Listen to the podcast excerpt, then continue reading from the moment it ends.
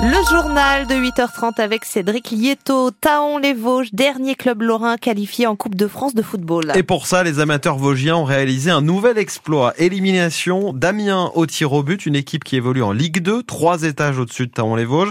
Comme l'an dernier, Taon verra donc les 16e de finale, mais ça n'a pas été simple. Les Vosgiens ont perdu leur capitaine, expulsé en début de deuxième mi-temps. Scénario fou et victoire saluée par les supporters. Super bien, hein, euh, on a l'épaule qui reste hein, un peu. Hein. On avait besoin d'une séance de pénalty qui se passe bien. Félicitations, puis merci à Romain Schuller, surtout l'entraîneur. Quoi, voilà. Il a monté une super équipe, il a l'expérience de la Ligue 1, de Nancy. Donc merci à lui. Il le mérite de toute façon parce que bon, ils sont en infériorité numérique d'une part. Et puis bon, ben, ils ont loupé pas mal d'occasions. Et moi je trouve que c'est bien, c'est une petite équipe quand même, qui bat quand même une, une Ligue 2. Puis maintenant, bon, ben, on attend les 16e, hein, à une Ligue 1. Le PSG Ouais, tant qu'à faire. si, on, si on, pouvait, mais bon, on pourra peut-être pas jouer ici aussi. Hein. On a déjà sorti de Ligue 2, alors euh, on verra bien. Et on connaîtra ce soir l'adversaire de Taon-les-Vosges. Le tirage au sort est prévu à 20h. Metz, hier, a été éliminé à Lyon de buts 1. Et puis Villerue a été sorti par Annecy 6 buts 1. Sixième victoire sur les sept derniers matchs pour le Vendœuvre Nancy Volleyball en Liga féminine. Le VNVB a dominé Saint-Raphaël à l'extérieur 3-7 à 0. Les Vendopériennes sont 9e au classement. Ça va moins bien au Sluc Nancy Basket qui tombe dans la zone rouge en Betclic Elite. Défaite à Dijon 90 à 84.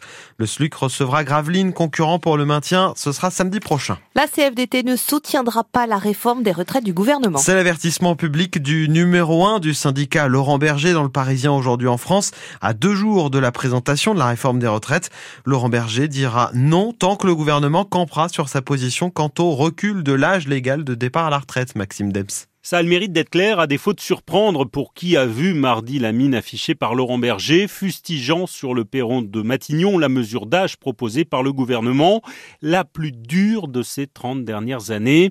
Une vision comptable, dogmatique. La CFDT est prête à appeler les salariés à se mobiliser, manifestation, débrayage et de redire qu'il y a un très fort mécontentement.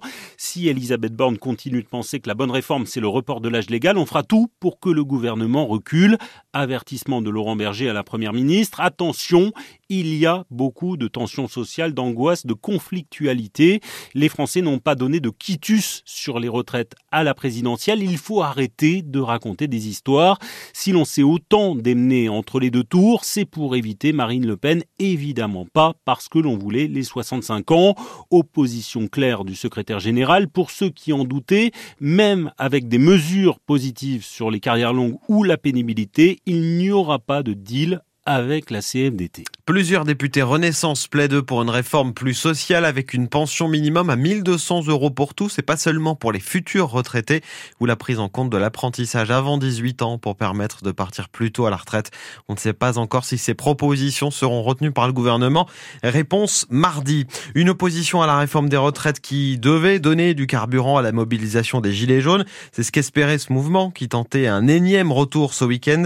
Seulement 4700 manifestants à l'échelle du pays selon le ministère de l'Intérieur.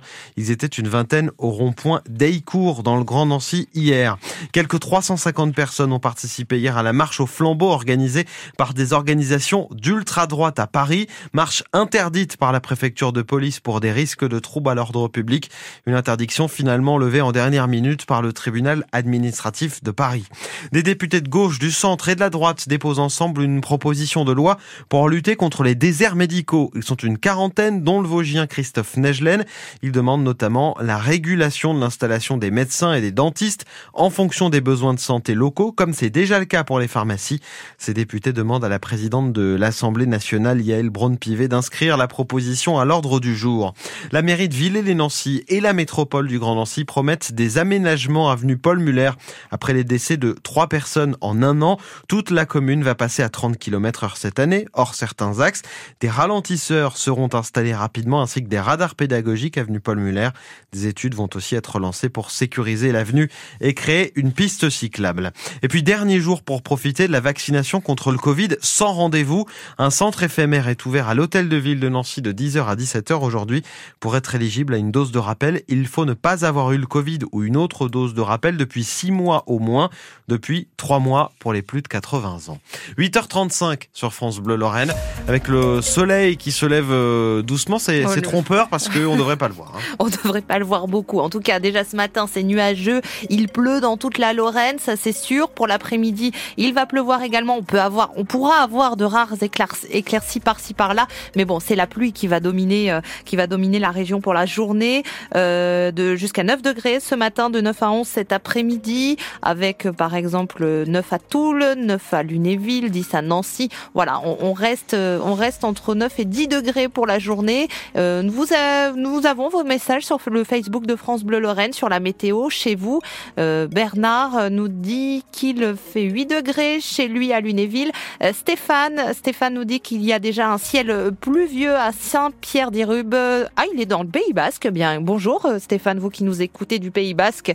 Eh bien, bonjour à vous. Et voilà, la Lorraine, France Bleu Lorraine s'écoute partout, hein, grâce, grâce au web sur francebleu.fr. Côté route, côté route, eh bien, c'est vert, c'est mais il pleut. Et donc, ça glisse. Prudence. Vous pouvez nous appeler hein, pour toute info trafic 03 83 36 20 20.